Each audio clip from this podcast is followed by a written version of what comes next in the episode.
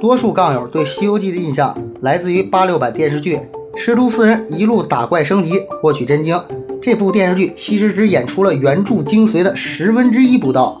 如果《西游记》的故事真是那么简单，那吴承恩真的够无聊，《西游记》也不会成为四大名著。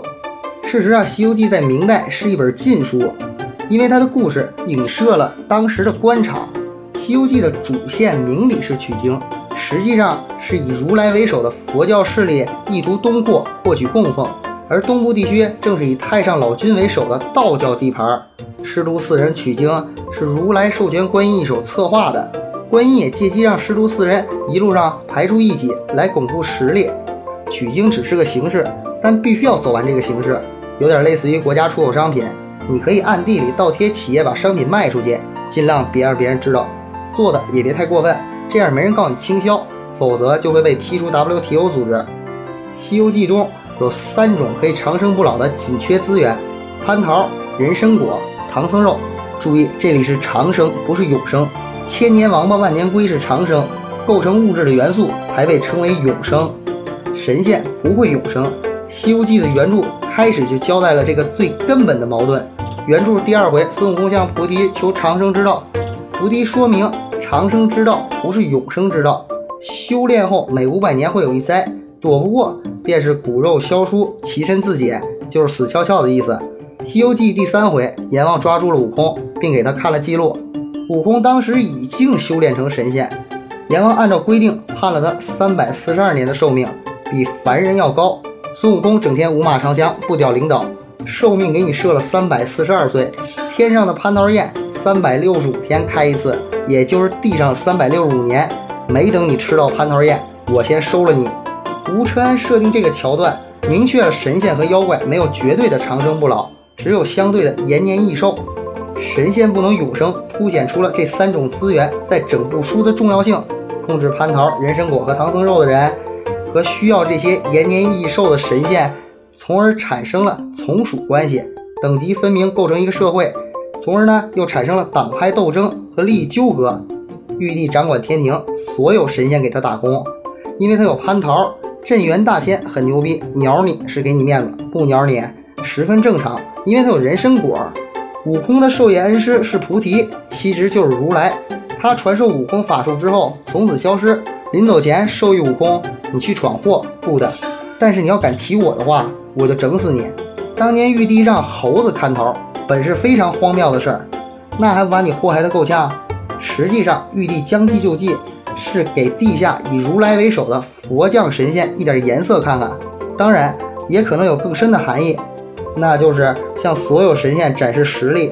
孙悟空来闹，玉帝借他的手取消了当年的蟠桃宴。悟空当然吃不了那么多桃子。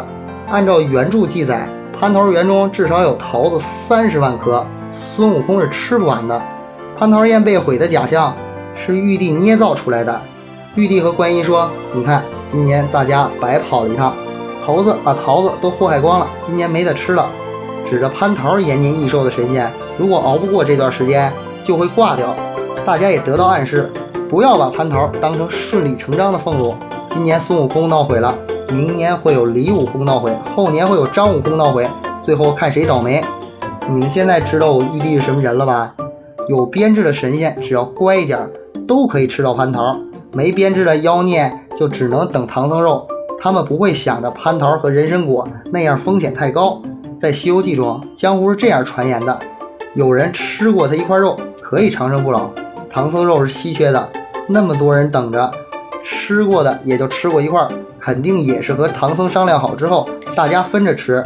吃完，唐僧再转世，所以唐僧是十世金蝉转世。《西游记》七十四回到七十七回，大鹏精就吃过唐僧的肉。他知道唐僧的肉详细吃法，首先不能吓唬唐僧，否则会失效。阴天蒸着吃，吃整个的，不剥皮，切成薄片，慢嚼细咽的吃。金蝉子这种物种，就是给吃不着蟠桃的神仙准备的。起因有可能是悟空毁了蟠桃宴，不断的有神仙到寿，金蝉子死去活来供大家吃。直到这个观音渡了金蝉子，变成唐僧，免去了这场劫难，人参果的产量也极少了。镇元子这种人物是很多神仙都想拉拢的。其中就有观音菩萨。人参果这一集呢，是经各路神仙安排的，表面上是唐僧受难，实际上是观音联合镇元子。原著中在这里并没有交代如来，其实是观音背着如来和几家子联合。观音也有自己的政治目的。这里还有一个重量级的人物加入，南极老寿星。寿星也是被孤立在岛上的神仙，他也需要势力。他的大好条件就是他手里掌握着第四种延年益寿的方法。延年益寿是寿星的专业特长。在人参果宴开完之后，各路神仙得到了寿星手里的方法，人参果对镇元子失去了价值，所以打下来许多与众分吃了。延年益寿的方法其实是见不得光的，于是后面剧集就出现了怪事儿。幕后指使的那个人其实就是观音菩萨，这就是隐藏在蟠桃、人参果、唐僧肉背后的真相。可能有些人觉得流氓可在胡编乱造，实际上在原著里，观音会因得了取经差事欢欢喜喜，如来会为了功利动歪脑筋，玉帝成功之后还会低调的和大家显摆。唐僧见到美女会跳起来上前搭讪，被悟空训斥有烦心后会脸红，而且电视剧里这些人物都是一副大义凛然的形象。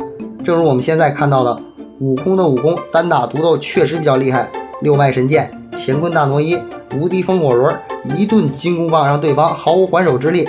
但是挨打的没有道具，而且还是个女人。所谓的大闹天宫，只是背地里偷了一点东西，搞了点小破坏。打了几个不入流的保安，单打独斗算是比较厉害。但就玉帝身边的神仙，孙悟空的武功其实只是个入门级的。